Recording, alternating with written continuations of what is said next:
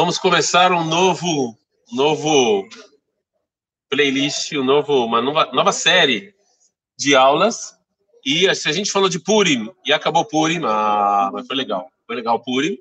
Agora a gente vai falar de Pesach. Cada dia aqui a gente vai pegar é, um filósofo e alguma coisa de. Agora, Pesach é muito grande, né? Pesach tem muito, muita coisa em Pesach. Então, a gente vai pegar a parte dos Zagadot, não, não, vai, não vai dar para fazer tudo, né? Vamos pegar só algumas coisas e já vou pedindo aí para vocês se inscreverem, curtirem o vídeo, porque estamos chegando em mil. Estamos chegando em mil e vai ter uma festa. Eu prometi para o pessoal aqui da Ishivá, se a gente chegar em mil, eles vão ter uma surpresa. Então vai ter uma festa aqui na Ishivá. Hã? Ah, vocês têm 10 dias. Se em 10 dias, né? se não, aí já era. Em 10 dias. Então, estamos chegando em mil inscritos. Hoje, então, a gente vai estudar uma coisa do Rav Kuk sobre Pesach, que é uma é algo que vai voltar, isso que o Rav Kuk vai falar hoje aqui, que a gente vai estudar aqui, vai voltar bastante na filosofia do Rav Kuk em outros livros. É um conceito que ele vai voltar a eu, eu já vou aproveitar aqui, eu não sei quem está assistindo esse vídeo, por enquanto está sendo uma pessoa só. Mas quem estiver assistindo depois, assim, pessoal, comentários ofensivos no nosso Facebook e no nosso YouTube, eu vou apagar e bloquear. Deixar isso claro. A gente recebeu uns comentários é um pouco nada a ver. Então, é, já estou avisando. Quem avisa amigo é comentários ofensivos, o cara eu vou apagar e vai ser bloqueado. Acabou. Simples assim. A cultura do cancelamento. Bom, voltando. Então, o Rav Kuk, ele vai falar uma coisa aqui que vai aparecer depois. Aí, é só falar isso que já não tem nenhuma pessoa vendo. Falei, esse cara saiu. Então, assim, o, o, o Rav Kuk, ele vai falar aqui um, um, algo que é realmente importante no, na filosofia dele, ele vai trazer isso em outros livros. E da onde eu vou tirar os, as explicações do Rav Kuk? O Rav Kuk, como eu já falei para vocês, tem um sidur de rezas que traz as explicações do Rav Kuk, e nesse sidur ele traz também a Haggadah de Pesach, né, o que a gente faz no Seder de Pesach, e o nome desse sidur se chama, o nome desse livro se chama Olat Areaya, né, Olat Areaya, e lá tem então as explicações do Rav Kuk. O Rav Kuk vai começar com dois conceitos. Que o Rav diz que esses dois conceitos são os dois conceitos mais importantes de Pesach, né? Se a gente vai falar sobre o início de Pesach, o começo de Pesach, quais são os conceitos que mais aparecem? O Rav Kuk escreve na folha de vocês, Hiruteno Ubiur Hametz. Hiruteno Ubiur Hametz. Em outras palavras, ele fala da liberdade e a obrigação que todos nós temos de eliminar tudo que fermenta antes de Pesach. A gente sabe que existe essa obrigação. Antes de Pesach, a gente tem que eliminar da nossa casa tudo que fermenta. Okay? Eliminar. E agora, uh, o que o Rav Kuk vai falar é qual a relação entre dois, esses dois conceitos. Qual é a relação entre o conceito de eliminar Hametz e o conceito de liberdade? O conceito de liberdade por si só é um conceito, no mínimo, problemático. No mínimo problemático. Por quê? porque ele é um conceito até hoje é, debatido no mundo filosófico se realmente existe liberdade ou não e o que que significa ser livre, né?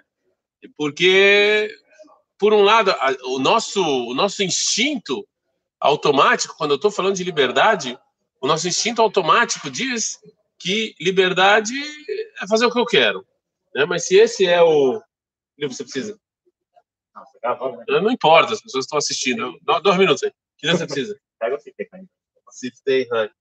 Então, se o tem uma, né? Ou seja, a gente é, é, diretamente a gente pula isso. Ser livre é fazer o que o que eu quero, a hora que eu quero e como eu quero. E se esse é o conceito de liberdade, se a gente for pensar, não existe nenhuma pessoa livre no mundo. Ninguém faz o que quer, a hora que quer, como quer, a não ser maluco. Ah, você tem. Aí ah, eu quero andar pelado. Eu não vou andar pelado. Mesmo que eu quiser, tenho muita vontade de fazer isso. Quer saber? Eu tô com calor, eu quero andar sem camisa. Também não vou, porque existem várias coisas que me impedem. Então, a gente não vai tocar exatamente no conceito de liberdade. O Rav sim vai, esse vai tentar, o Rav vai falar o que que é ser livre e o que que é ser escravo. Ele vai falar disso, ele vai falar sobre esse conceito, é um conceito que volta no Rav Kuk, no Malach Ideia, tem outros lugares, ele volta a falar sobre esse conceito, tá bom? mas eu achei bem bacana. E como ele acha que, como você chega nessa liberdade? Mas para Rav Kuk, liberdade não é fazer o que quer, a hora que quer e como quer. Isso não é. Eu acho que, eu acho que pra, hoje em dia a maioria dos filósofos falam isso, que não, esse não é o conceito de liberdade. Porque se for isso, ninguém é livre. Faz o que quer, a hora que quer e como quer. Isso não existe. Ok? Eu já contei aqui a história do pássaro. Eu já contei a história do pássaro, não vou contar de novo. Assistam aí nos vídeos aí, que é a história do pássaro. Famosa história do pássaro. Sobre o que ele. Não, não sei que vídeo foi. Eu, pô, tô gravando tanto vídeo aqui, eu nem sei. Será? Muito bem. Ah, hã? É, aí, estamos no podcast também, né? Escutem. Vamos lá. Fala o Rav Kuk o seguinte: Eleshnaim amesamnim lanet chag Fala o Rav Kuk, qual é a simbologia da, o, o Pesach também é chamado como a festa da redenção. Qual é a simbologia da festa da redenção? A simbologia da festa da redenção, essas duas palavras, ou seja, liberdade e eliminar o que fermenta. É, o ledorot, ma'anachnu lemedim ele shnei anosim alalu atluim zebazé. Falou, o que a gente pode aprender desses dois conceitos, ou seja, liberdade e, e, e exterminar o que fermenta, é, que eles estão eles estão dependentes um do outro. Diz Rav Kuk, a resposta eterna é que a condição para a redenção são duas. Então, sabe, Rav Kuk, existem duas condições para a redenção vir. Sem essas duas condições, não existe redenção. A primeira é a Heruta Atzmit, Heruta Guf Mikol Sheabud Zar, Mikol Sheabud Akofet, Tselem Elokim Asher Be'adam Liot Meshuabad Ekol Koch Asher U Morid Eterko. Primeiro é a liberdade própria, a liberdade por si mesmo, ou seja, o corpo está livre de alguém escravizando ele, obrigando ele a fazer alguma coisa, obrigando a imagem divina dele a fazer alguma coisa, uma força que diminui o valor dele. ותפארת גדולתו והדרת קודשו, והחירות הזאת אינה נקנית כי אם על ידי חירות של הנשמה. eu falo, Rav Kuk, existem dois tipos de liberdade. Existe a liberdade do corpo e existe a liberdade da alma, a liberdade espiritual, que é quando alguém diminui o seu valor a liberdade do corpo é quando alguém te obriga a fazer uma coisa, um trabalho que você não quer fazer. Ok? Você é forçado contra a sua vontade. E a segunda coisa, a segunda liberdade, que é a liberdade espiritual, é quando alguém diminui o seu valor. Quando alguém pega a, o, o que você tem de divino e faz você esconder isso, e não deixa isso vir à tona. Né? Esses são dois tipos de escravidão e condição, e a condição para a redenção vir é a gente ter essas duas liberdades, ou seja, a liberdade do corpo, que é a liberdade em que é, ninguém me obriga a fazer uma coisa que eu não quero fazer fisicamente. A segunda é eu reconhecer o meu valor, eu saber quem eu sou e eu saber é, e eu estar tá ligado à minha alma divina. Essas são as duas coisas, são dois tipos de são dois tipos de liberdade. Essas duas coisas que eu preciso ter, que são as duas, é condicional para a redenção. Não existe redenção sem é, sem essas duas coisas, né? É, é,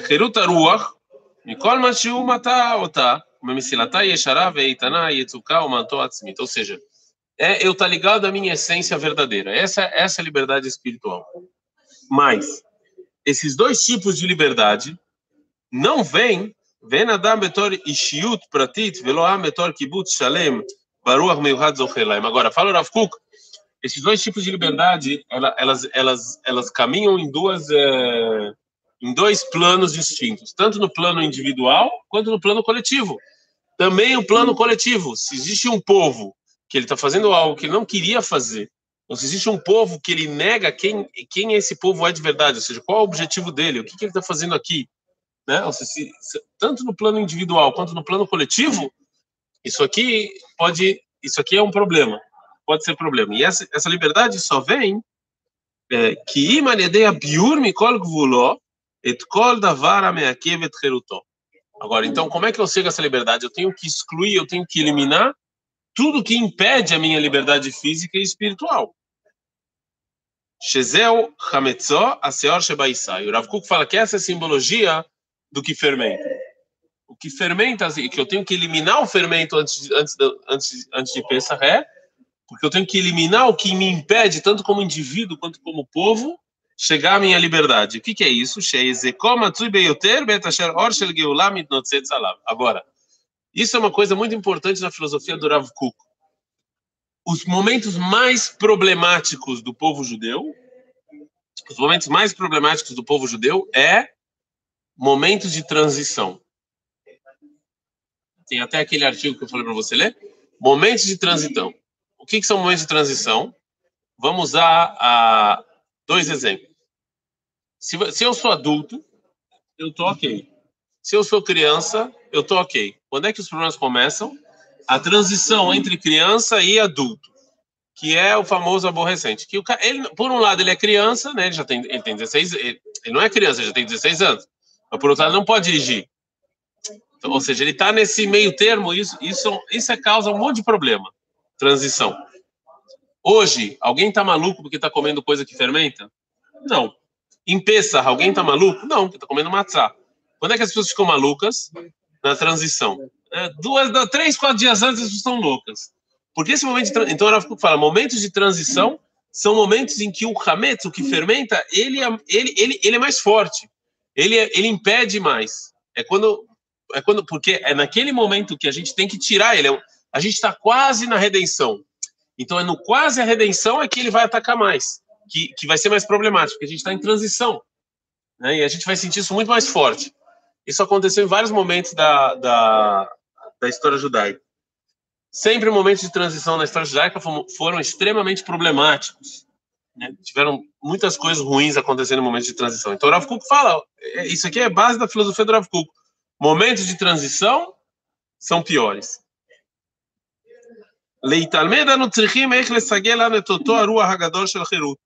Nós, como segundo Rav Kuk, estamos numa época de redenção, de transição, no qual pode ser a época de redenção, a gente precisa aprender a conquistar essa liberdade.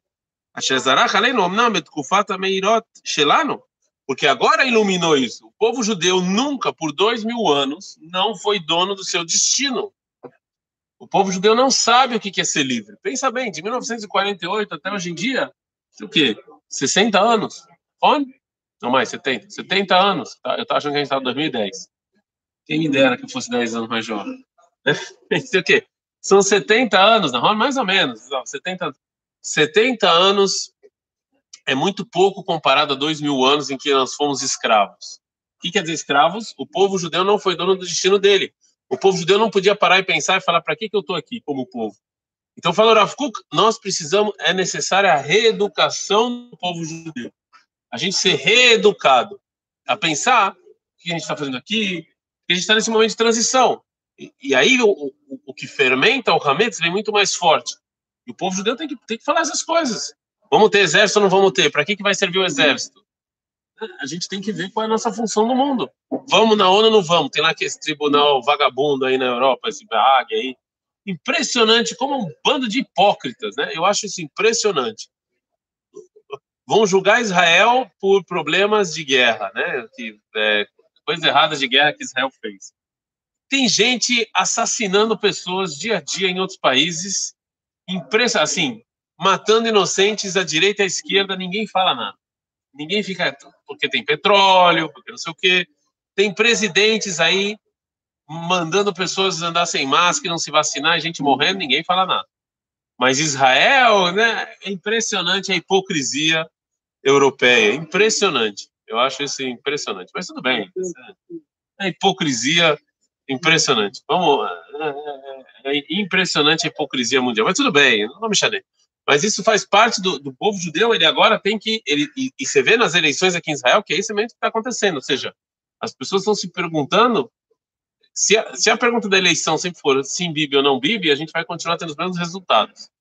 Então as pessoas agora têm que parar e se perguntar o que mais temos a oferecer como povo. E isso tem uma coisa que tem que ser estudada. O povo judeu foi, fomos escravos por dois mil anos. A gente não foi dono do nosso destino. E agora? O que, que a gente faz com גאולת מצרים, אשר נגלה עלינו מלך מלכי המלכים הקדוש ברוך הוא בהוד הגדול בקברו בעבודתו, שהיא חירותנו הגמורה, והרים אותנו משפלותה של עבדות הנוכריה אשר שעה אבי עבודתה. Agora, na época do Egito, quem fez esse trabalho para a gente foi Deus. Deus tirou a gente do Egito, Deus falou, olha, Yoshua, você vai fazer A, B e C, agora, esse momento agora é conosco, não é mais com Deus. Naquela foi com Deus. Ele, ele entregou a Torá, ele falou onde a gente tinha que chegar como povo e etc. Né? Agora sim, agora vem. A diferença entre uma pessoa livre e um, e um escravo, e nem Evdel Mahamadi, fala Rav Kuk, não é uma diferença social, não é uma diferença trabalhista. A diferença entre uma pessoa escrava e uma pessoa livre não é só uma coisa por fora, ou seja, ah, esse aqui trabalha, esse aqui não trabalha. Mas é é. Que esse aqui está trabalhando uma pessoa, esse não. É um erro achar que essa definição de liberdade e de só se a pessoa está trabalhando ou não está trabalhando. A gente pode encontrar um escravo que o espírito dele é, é, é, é, liberto. A gente pode encontrar uma pessoa escrava que em espírito ele tem liberdade. E por outro lado, a gente pode encontrar uma pessoa livre que o espírito dele, ele tem um espírito de escravo. É mesmo que ele não seja escravo. Então, a definição não é só a definição prática, se ele está trabalhando, está ganhando salário ou não. Essa é uma definição pequena. Essa não é a definição de liberdade escrava. Agora vem. החירות הצביונית היא אותו הרוח הנשאה שהאדם וכן העם בכלל מתרומם על ידה להיות נאמן לעצמיותו הפנימית שלו. Dá um beijo na folha.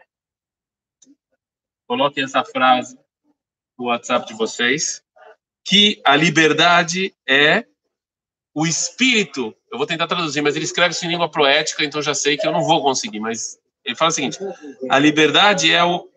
Deixa eu traduzir, você entendeu? Não, não. Não, mas, mas tem, eu vou ter, eu vou ter. É poesia, a gente está falando de poesia. Como é que é traduzir Shakespeare? Camões? Não dá. Hã? Como é que é traduzir.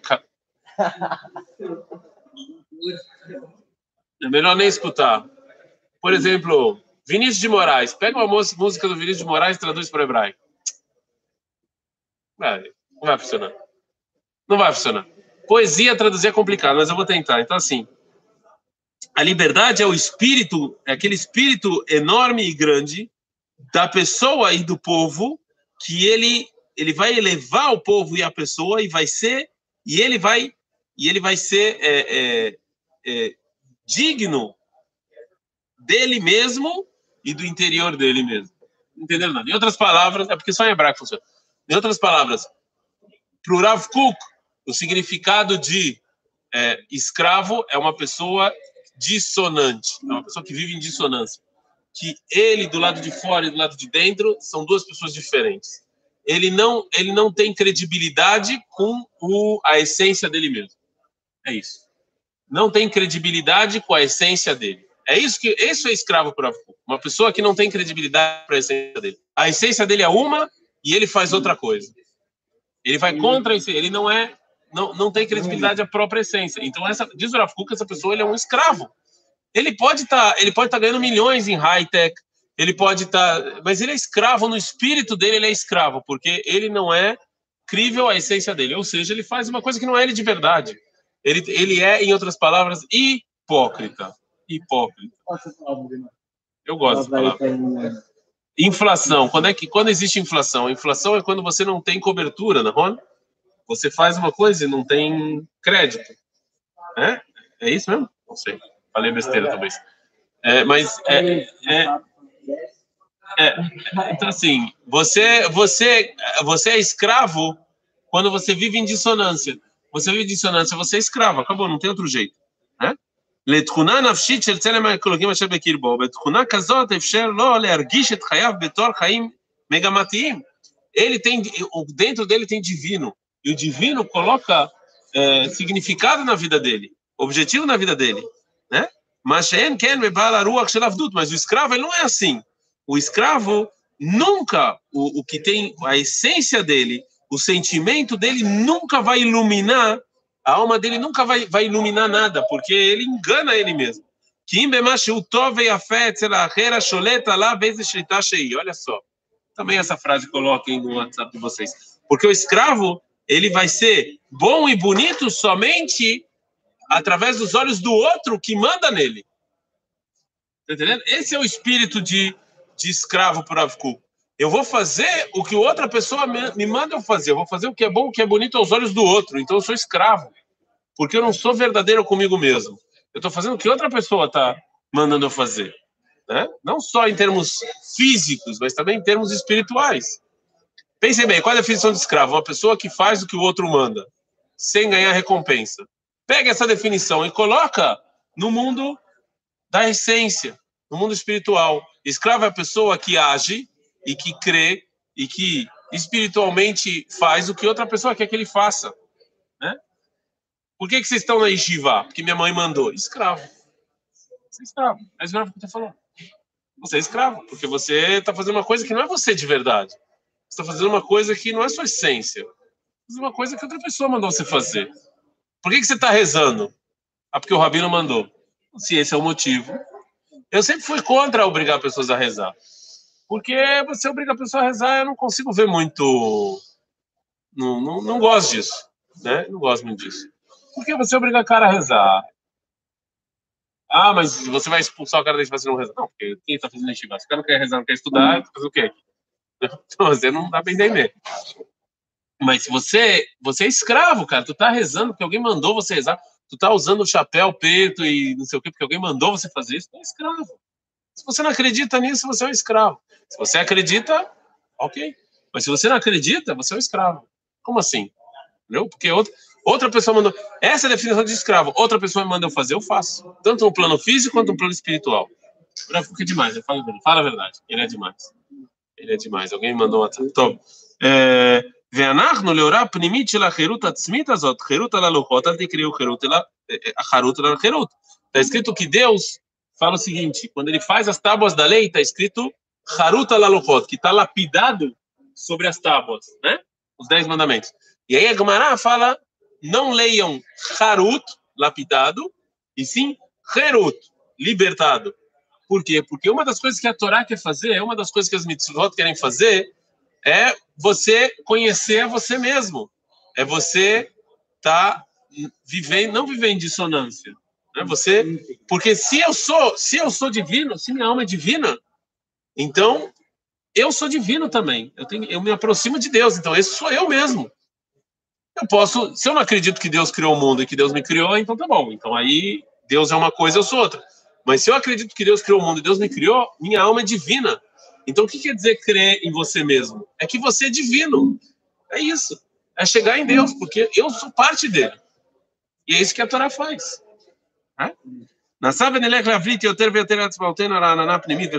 Ele fala que o que atrapalha a gente é, é justamente o fermento, é que a gente tem que eliminar antes de pensar.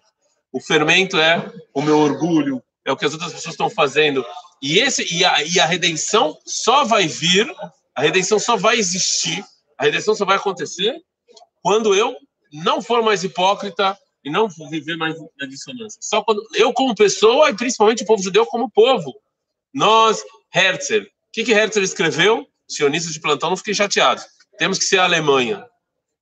Você escreveu. Temos que falar alemão. Por quê? Hoje falando isso a gente a gente até acha ridículo, né?